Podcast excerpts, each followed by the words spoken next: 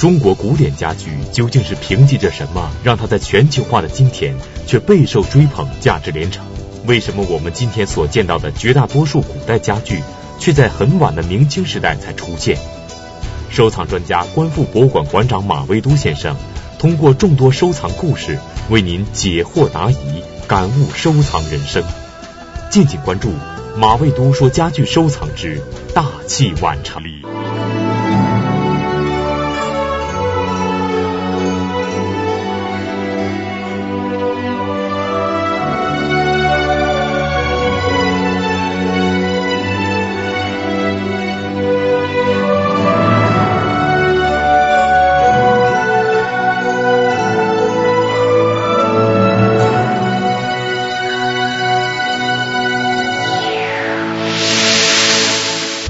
明朝末年，著名画家文振亨在他的《帐务志》中谈起园林和家具设计时说道：“随方志匠各有所宜，宁古无实，宁朴无巧，宁简无俗，体现了中国古典家具对于古朴大雅的追求。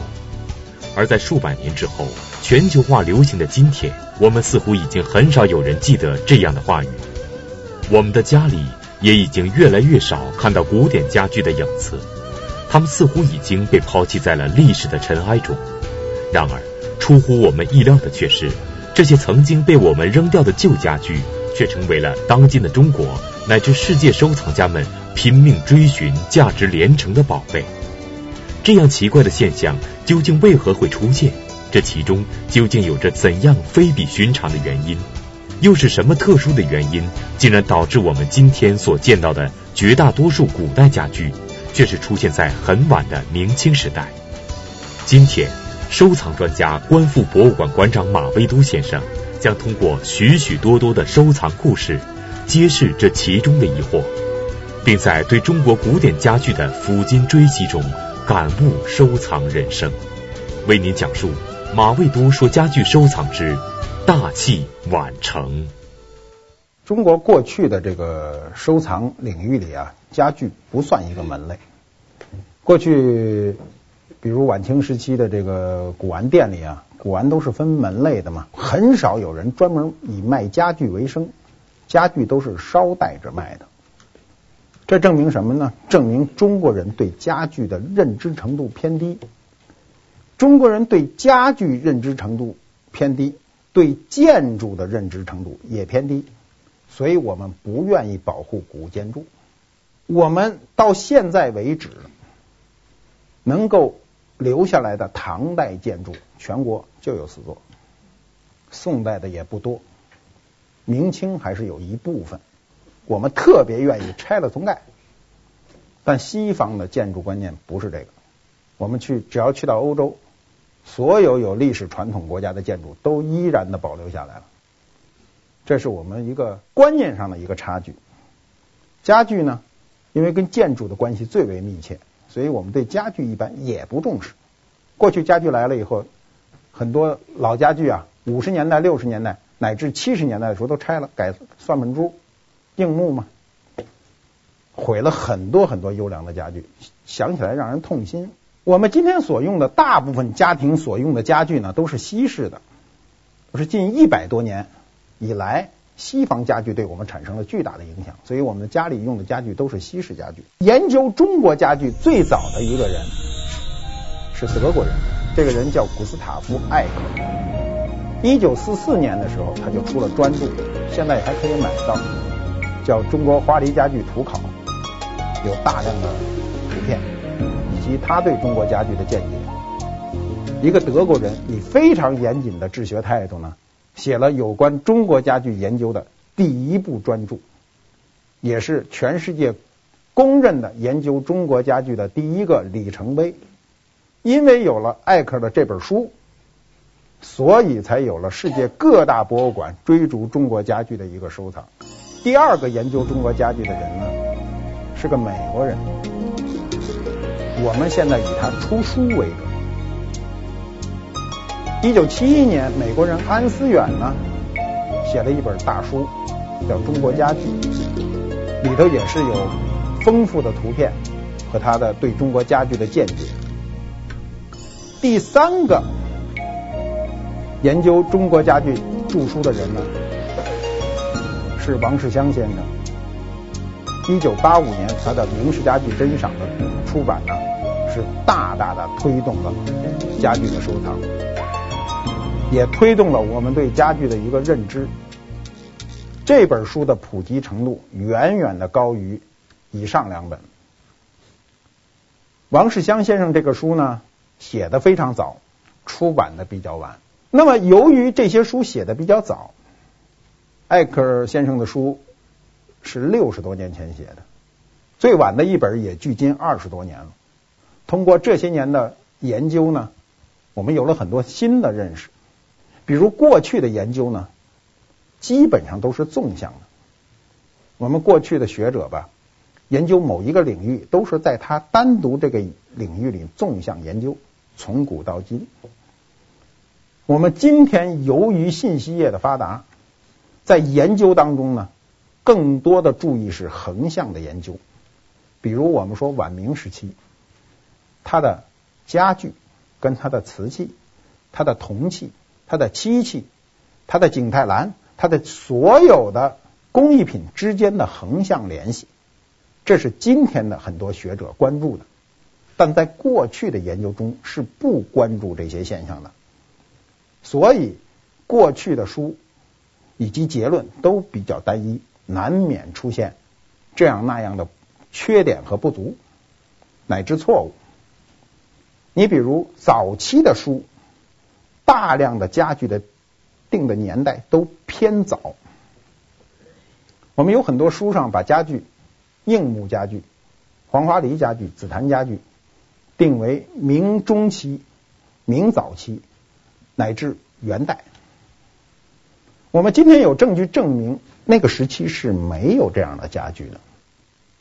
在明代嘉靖以前，所有的能够证明确切年代的家具都是漆器，带有确切纪年款，比如有大明宣德年制的、大明嘉靖年制的，非常明确。在我们的想象中，紫檀、黄花梨的家具几乎就是中国古代家具的代名词，也几乎就是我们对于古人家庭生活想象的全部。怎么会是在明朝末年才出现，竟然仅仅只有几百年的历史呢？这种说法可靠吗？难道有什么有力的证据吗？有几点限制，第一是工具的限制，中国所有的。木工工具中，平木工具刨子出现的最晚，这跟欧洲完全的不一样。我们刨子是十六世纪才出现的，没有证据证明十六世纪以前中国人使用过刨子。没有刨子就没法平木，木头不能不能把它刮平。过去为什么使用漆器呢？是因为。木头不平，要披麻挂灰找平，打腻子，化妆，打底色，粉饼吧，打点粉，哎，把它这个不平的地方遮掩了。因为刨子的出现，导致硬木家具迅速的占领市场。第二个原因是隆庆开关，我们讲过，在隆庆元年，由于资本主义的萌芽。由于我们当时的走私跟海外的贸易增多，迫于压力，政府有限度的打开了海关，所以海上的运输使大量的优良木材进入中国。这两个原因使中国的明式家具、名贵的黄花梨紫檀家具、鸡翅木家具、乌木家具，在明代的晚期，尤其是万历到崇祯年间。风靡江南地区，书上有大量的记载，比如嘉靖年间范濂《云间巨木钞》一书中载呢，细木家具如书桌、柴椅之类，与少年时曾不一见，民间只用银杏金漆方桌。隆万以来，就是隆庆万历以来，虽奴隶快甲之家皆用细器，纨绔豪奢，又以举木不足贵，凡。床、橱、机桌皆用花梨、樱木、乌木、相思木与黄杨木，极其贵巧，动辄万钱，亦俗之一谜也。他说的相思木就是紫檀。范濂说呢，我小时候看不到这些，都是隆庆万历以来才开始出现的，这个记载非常明确。那么我们过去的这个判断呢，就有偏差。我们都是从感情上判断，希望我们的家具更早的就出现，可是不幸的是没有出现。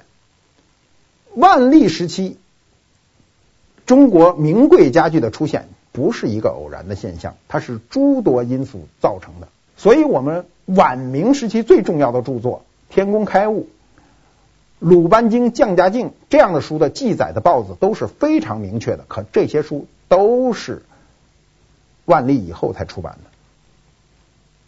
明中叶以前，中国人做不了硬木家具。西方的木工工具发明比我们早，刨子很早，古罗马就有了。这个是我们跟西方的工具差距最大的一种工具。我们的框架具，宋代就有了，《清明上河图》有图像资料，可以看到有一把锯戳在那儿，看得清清楚楚，但没有刨子。这是我们过去研究中忽略的一个章节，所以就不知道这条界限画在哪儿。我觉得刨子是中国。硬木家具的一条不可逾越的界限。史书上还有一段记载特别有意思，就中国的明代的倒数第二个皇帝天启皇帝呢，酷爱木工。这个皇帝呢，喜欢做木工活，不理朝政。我们都知道晚明的时候啊，嘉靖、万历两个皇上不爱上朝。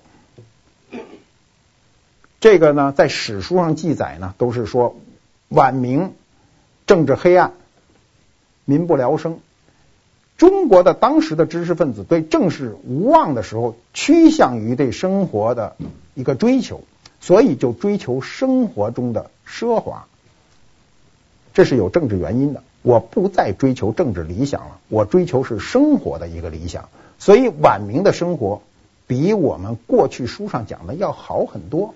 我们有很多优良的文物，有很多优质的文物都是晚明时期出现的。它绝不是孤立。那么天启皇帝呢，不上朝做木工活，做完木工活以后呢，让太监们拿到小市上去卖去，到拿市场上去卖。卖完了以后说怎么样？说很受欢迎，所以他皇上很有成就感。我想了一下，这可能是我们中国历史上地位最高的木工了吧？是吧？不可能再有比他高的地位的木工了。他对木工呢，有着极大的乐趣。这个乐趣也不是偶然的，是由于晚明对木器的追求对皇上有所影响。除了这个爱做木匠活的天启皇帝，那么多的中国古代家具究竟都是怎么出现的？一直隐藏在背后的这些设计者们究竟又是些什么人呢？中国封建社会有一个优良的制度，是科举制度。我们过去呢，对科举制度一直持一种批判态度，但是科举制度是使中国封建社会非常稳固的一个根本原因。中国的封建社会优于欧洲的封建社会一千年，它是一千年，咱是两千年。如果不是制度好，它绝对不可能扛住两千年，它就崩溃了。它什么制度呢？它最重要的一个制度叫学而优则仕。任何人都是平等的，没有贵族世袭。欧洲都是贵族世袭啊！我生下来，我我爹就是贵族了，那我什么都可以不努力。他没有，任何人都在同一起跑线上。只要你考完了这三试，你就是状元。一千三百年，从隋代开始建立，一千三百年的中国的科举制出了六百多个状元，平均两年一个。那时候那状元可真叫状元。跟我们今天报纸上说，今儿这儿一状元，那儿明儿那一状元，还叫真有点不一样。今天这状元要赶过去那状元来说，今天这状元还就真不是什么状元，多难呐！全国范围两年出一个，但正是这个科举制，这个优良的这个制度，保证了封建社会以文人为中心转动，文人不仅有知识。还有社会地位，有官当，你就是一七品芝麻官，你得给我熟读四书五经，写一笔好字，这是最起码的要求。这个制度虽然到了晚清，有比如会考啊，比如作弊啊等等等等，但它总体上是一个优良的制度，尤其总体上对封建社会，它是一个极为优良的制度，使我们两千年的封建社会能够没有从制度上崩盘。那么，当这个社会是以文人为中心转动的时候，文人的审美就特别的重要。所以，我们封建社会，我们祖宗留下来的这些东西，我们今天有以最严格挑剔的态度去挑剔它，有时候都挑不出毛病来。为什么呢？当时都是社会精英所设计的。我们的家具，你不能想象设计家具是什么样的人，他是社会最高层次的人参与设计，所以它就变成了社会的一个巨大的财富。封建社会的这种审美，以文人为中心的这种审美呢，是高层次的一种审美。中国的审美是个非常有意思的事儿，我们简单的讲一下。对于中国古代审美层次的划分，向来就有着多种多样的说法。那么马未都先生对于中国古代的审美层次划分，他自己又有着怎样与众不同的说法呢？我们一般的审美有四个层次。它呈金字塔状，最底下这层呢叫艳俗。什么是艳俗呢？农村的那个大花布床单、流行歌曲，这都叫艳俗。最具有广大的群众基础，这是我们审美的第一个层次。往上一点就开始减少。第二层叫含蓄。什么是含蓄呢？唐诗宋词最为典型，你需要去慢慢的体会它这个美，不是直接的，你需要慢慢的体会。比如李白的诗叫“此地一为别，孤蓬万里征”，哎，说的很简单，咱俩一分手，我就坐着船就走了，听着没什么美，但他从从诗歌的角度上讲呢，它是一个著名的流水对。对仗，但是呢，它上句跟下句是接着的，这叫流水对，所以它含蓄，这是审美的第二个层次。第三个层次呢，人就更少一点，叫矫情。当代艺术都陷于这个状态，比如你看不懂，比如典型的毕加索的画，你说他画的这叫什么呀？我怎么都看不懂啊？连英国女王都说，我实在看不出来他这个画的人脸冲哪边儿。是吧？他就矫情，这就是审美的第三个层次。第四个金字塔的塔尖的层次呢，是病态。病态的审美很有意思。当审美走到金字塔塔尖的时候，只要你进入了病态这个层次，在中国呈倒金字塔突然释放，就变成所有普及的事了。病态的审美首推缠足。我们今天说，哎，那脚多难看呀！那怎么把脚给缠成那样了？可是清代以前的人以缠足为美，每个人都说，你看这孩子这脚缠得多漂亮啊，那么一点儿。李渔写过书，怎么欣赏这个脚这个脚丫子，这个缠足啊？病态的审美还有金鱼，金鱼是畸形的鱼。没人告诉过你的金鱼，你第一次看见金鱼的时候，你肯定说这鱼多难看呢。它是一个病态的鱼，把鱼的所有的畸形的地方全部夸大。太湖石，瘦皱露透。比如哈巴狗，哈巴狗是中国的宫廷犬，中国的宫廷犬是一个不健康的犬。你看它眼距很，眼距很大。有先天鱼形的特征，牙齿稀疏。宫廷犬是靠近亲结婚造成的，都是病态的。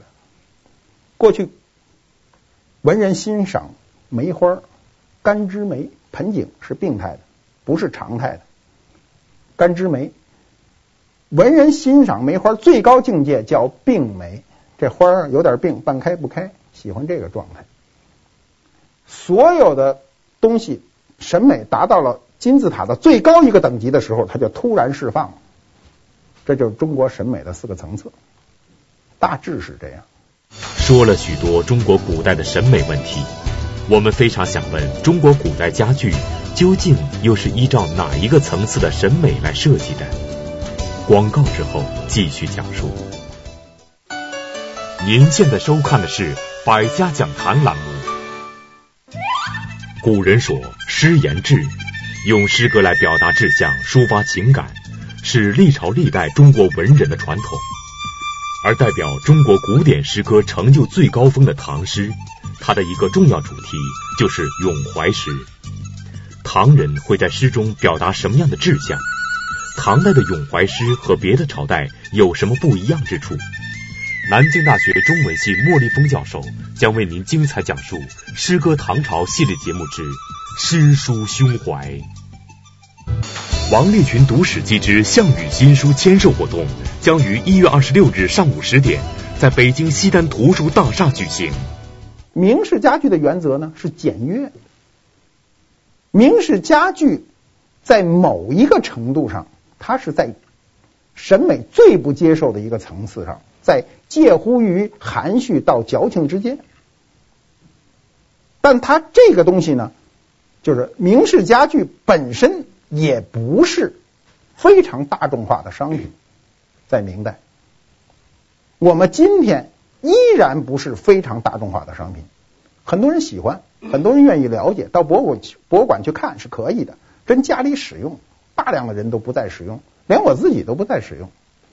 我们就是搁那儿看欣赏，使用的人毕竟是少数。既然现在我们看到的大多数中国古代家具都是明朝和清朝的，那么这两个朝代的家具在样式和追求上会有什么不同？我们究竟又该怎样在品种繁多的古代家具中分辨出它们所属的年代呢？那么清代家具呢，跟明代家具有很多不同。首先，清代家具的很明确的就是它的产地。清代的经济比明代，尤其康乾盛世的时候，明显的是发达。所以呢，重要的家具产地呢有广州和苏州两地。广州就叫广作，苏州就叫苏作。广州做的，苏州做的。给宫廷的叫什么呢？叫贡作，上贡的嘛。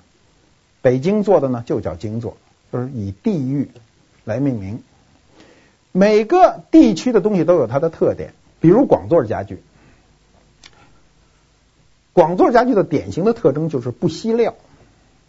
为什么呢？它是口岸，木材它先得到，它的人工贵，料相对便宜。那么我在材料上我就不吝惜。到了苏州以后呢，经过内地的运输，材料贵了，我人工便相对便宜，所以它就不惜工。以工来弥补缺失料的这个缺陷，比如椅子，大量编藤屉的椅子都是苏做的，广东呢就直接搁一板，因为它不缺料。苏州工匠过去干完活，地上根本就没有木头，除了木屑就没有木头了，所有的木头都要用上，非常讲究。明清两代的这个家具的这个对比呢，我们可以看到几点，明代呢。是重结构，少装饰，它的装饰都是起画龙点睛的作用。清代呢是重装饰，轻结构，在结构上就没有明代那么讲究，它讲究整体的一个华丽。明代它注重细微的变化，非常细小，比如一个线条就非常细，你不是很深的了解这家具，你有时候都看不到。它有点像京剧啊，甩个水袖啊，飞个眼神啊，它是那个感觉，很细致。清代呢不是这样，清代讲究是第一冲击力，就是一上场就跟好莱坞片子似的，叮咣咣，先把你弄热闹起来，让你一下就吸引进去，就是它整体的感觉。它是两个时代不一样。那么我们可以通过图片来感觉一下。我说完了这些的时候呢，你一看这两张图片就知道哪个是明，哪个是清。对吧？不用再说了。那么再看两个椅子，也能看出来哪个是明，哪个是清，都不用再说，对吧？这是大体上的一个感觉。我们对于一般人的判断，如果想分别它是明还是清，就从大感觉上一找就找到了，不需要很细致的去掰扯它。当我们越来越多的在了解中国古代家具收藏的时候，我们很想问：为什么在过去，人们总是在不断的嫌弃和丢掉这些在今天看起来可能是很昂贵的家具，而是去拼命追求那些流行却不能长久的现代家具呢？从收藏角度上讲呢，我们过去远离这种文化。从六十年代到八十年代，我从小学一直到成年都是远离这种文化。我结婚的那会儿，流行的是什么呢？买电镀的折叠椅，我记得很清楚，三十六块钱一只，谁结婚得买两只，七十二块钱。当时七十二块钱可以买一堂红木家具，没人买。我们喜欢新的，我们不喜欢旧的。我们的民族心理，结婚一定要买新家具，旧的不能用。要说我姥姥说我送一对紫檀椅子送给您，那不要，那不值钱，我得买两个电镀的。当时今天说起来是笑话，当时就是这么回事儿。当时反映了我们一个非常匮乏的精神追求，匮乏不懂得文化，就把家具看成家具，不知道家具是一种文化，不知道这上面能带给你什么，不知道。我有一个这个紫檀桌子，买的非常的曲折。我第一次看见那桌子的时候，我是买不起的，不可能买，不可能买下。人家开的价钱是我望尘莫及的，我就劝一个朋友买。我说你一定要买，这桌子非常重要。它整个桌子面呢是用非常小的紫檀和银木拼接起来的，整块是一个万字锦地。后来我才知道这个桌子的来历。雍正年间的时候呢，雍正在圆明园盖了一个房叫万字房。万字房里呢，当时要配备家具啊，连那个匾叫万方安和都是雍正亲题的。后来乾隆皇帝每到夏天的时候呢，都到那儿避暑。呃，乾隆皇帝当时就说呢，说这个地方冬天暖，夏天凉。说我爹活着时候都特爱在这儿待着。那里有一件家具，就是这个桌子，万方安和。这个桌子在晚清的时候流出，圆明园后来散了以后呢，就流出来了。然后呢，就慈禧就赏给了那个纳童，纳家花园。纳家花园的记载也非常明确，纳家花园当时记载他们家就是现在和平宾馆那个位置，呃，那过去是纳家花园，在他们家可以放风筝，可见他们院院子有多大。为了盖和平宾馆，把那家花园拆了，就中国人愿意拆了盖新的嘛。那么那家花园拆的时候，这个桌子就从那家花园再度流向社会，留在我一个认识的朋友家里，他就给卖掉。那么当时雍正的时候呢，他做这个桌子的时候呢，他跟底下人说过，就是根据这个万字房，根据万方安和这个特点，你给我做一个家具。所以工匠们就设计出来一种叫万字锦地。整个满铺万字，非常漂亮。这种这种桌子呢，除了故宫有，在故宫以外我从来没见过。那就是他精神上的一个追求。他不仅仅说你给我做一张桌子，要跟跟这个地域、跟我这个文化吻合的一张桌子。那么我们现在对家具的追求，很大程度上不是文化，是对财产、对钱的一个追求。比如还有一个例子。我认识一个人，我原来不认得他，他找我来，他说马先生，说我想买一个特贵的家具，我就当时很纳闷，我说你你买一贵家具干嘛呀？你得告诉我。他说不干嘛，就是贵就行，摆家里。然后我就说那你总有个原因啊。他说我跟你讲吧，原因就是这么个原因。说我呀原来穷，打油饼的，没钱。说我我在家呀，有一天坐着，我就想我们家什么东西最值钱？想半天。是那黑白的九寸电视，值三百块钱，全家最贵的财产就是这电视。说我现在发了，有钱了。有一天我坐在家里，躺在沙发上，忽然又想起这问题来了。说我们家什么东西最值钱？说想了半天，还是他们那电视，变成了液晶的大电视，好几万块钱。他觉得我的财产发生了巨大的变化，人的地位也有所提高。但家里没有发生质的变化，只有量的变化。他说：“我一定要买一个东西压住它。”然后我就建议他买了一张紫檀桌子，那还还是好多年前了。谁到他们家，他就摸着桌子跟人说：“我们家最贵的可是这个啊！”说你看这怎么怎么着，这是乾隆的。原来他都闹不清楚，闹不清楚雍正是乾隆的爸爸的人呢，现在知道了，雍正上面还有康熙呢。就是说，他一旦喜欢了这个东西以后，喜欢了古古代文化，他就把他周圈的文化慢慢慢慢的就知道了。过去他哪知道康雍乾？不知道。乾隆儿子是谁啊？那不知道。乾隆儿子光绪吧？上来就说他不知道谁是谁，对吧？因为有了这么一件文物，导致他对文化感兴趣，后来收藏了很多东西。本来就想买一件，文化对人是有巨大的吸引力的。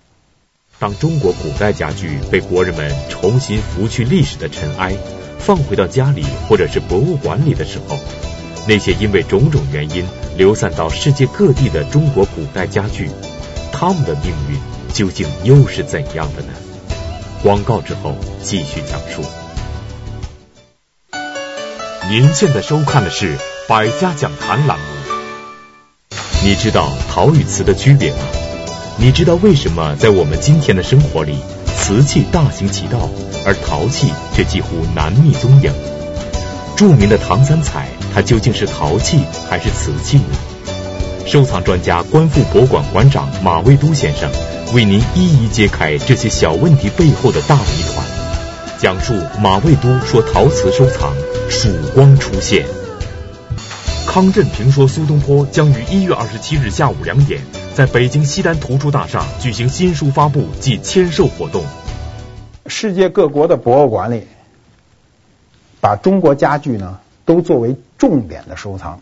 你比如大都会博物馆，美国大都会是世界上最知名的博物馆，它把中国的苏州园林和中国的家具单独辟出一个厅，非常的漂亮。有机会看的时候，我第一次去看的时候。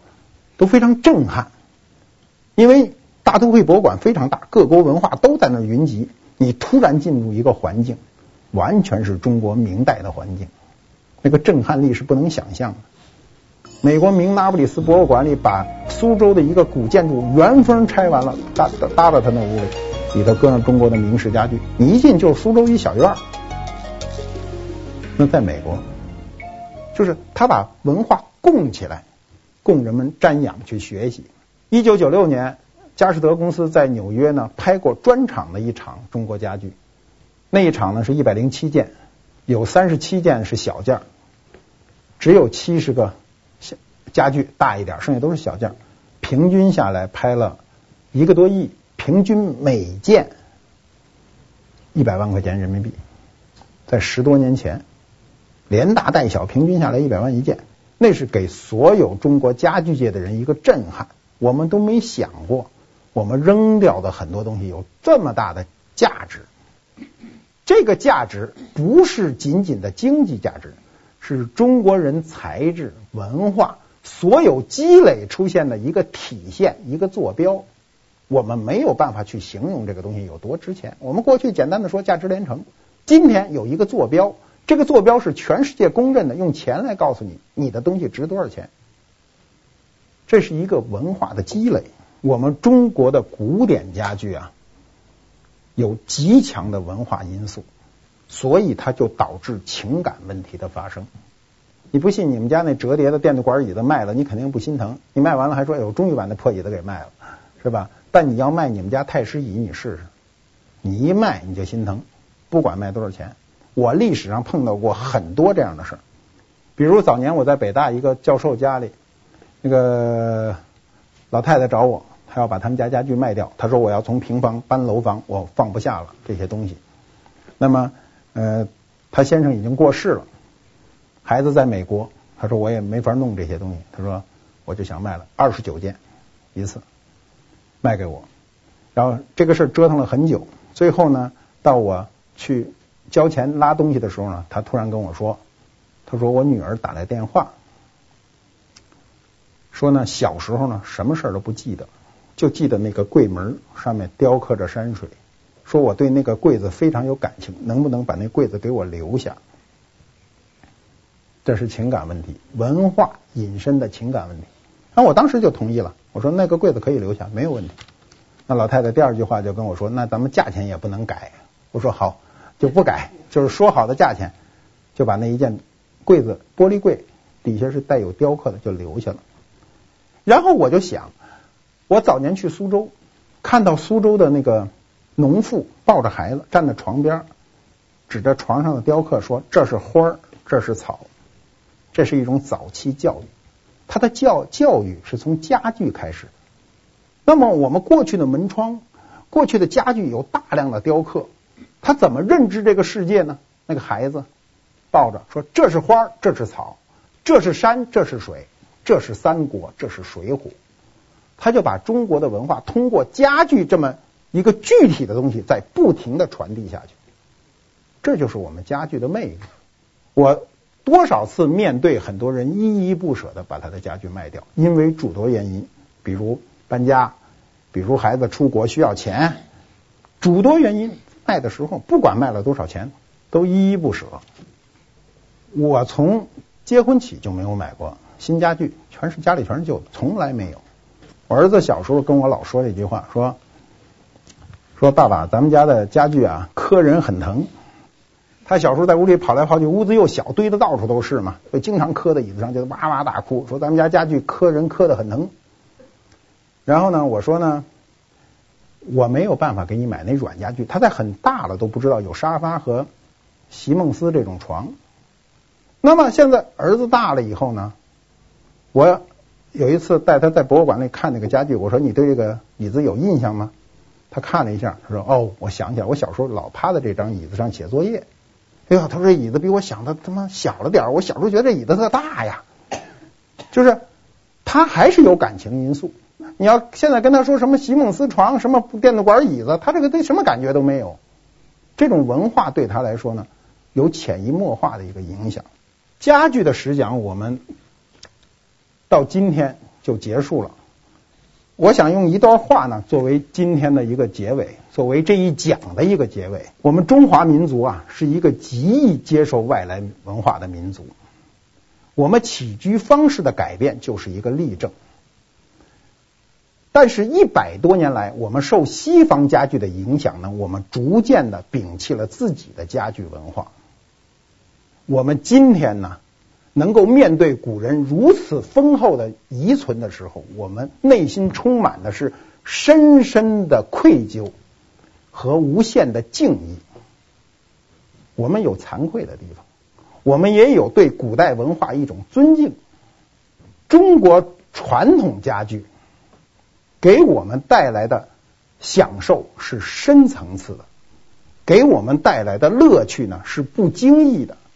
正是这些享受和乐趣，让我们有机会与古人对话，与文化同行。谢谢大家。唐诗，中国古典文学中诗歌成就最高峰。在唐朝，诗人辈出，佳作迭现。一千多年过去了，流传至今的唐诗仍有五万多首。这些诗歌千百年来流淌过人们的心弦。感动着一代又一代读者。那么唐诗究竟好在哪里？唐朝为什么能够成为一个诗歌繁荣的时代？南京大学中文系莫立峰教授将为您精彩讲述《诗歌唐朝》系列节目之《唐诗气象》。